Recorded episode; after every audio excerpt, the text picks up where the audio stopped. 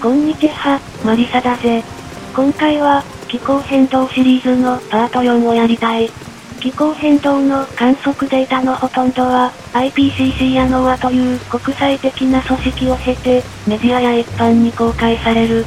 しかし、色々な情報を集めてみると、どうやらこの組織は、かなり腐敗しているようだ。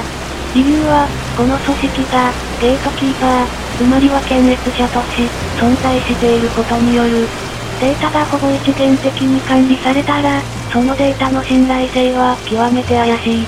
また、これらの組織は、データの改ざんや捏造までしているという深刻な話が、アメリカの学者らの告白で明らかになった。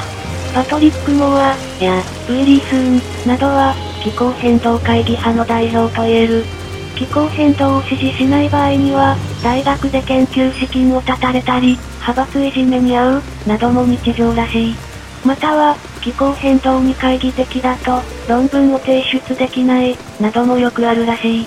信じられない話だが、アメリカの州立大学の教授のインタビューがネットに上がっていて、嘘だとは思えない。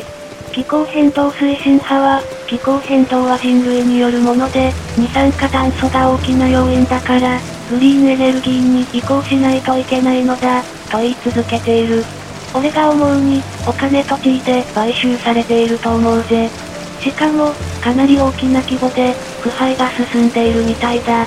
何人かの気候変動会議派の教授は、イベント会場に銃弾を撃ち込まれたり、脅迫メールを受けたりもあるらしい。グリーンテロリスト、というのは創作ではなく、実在するのだ。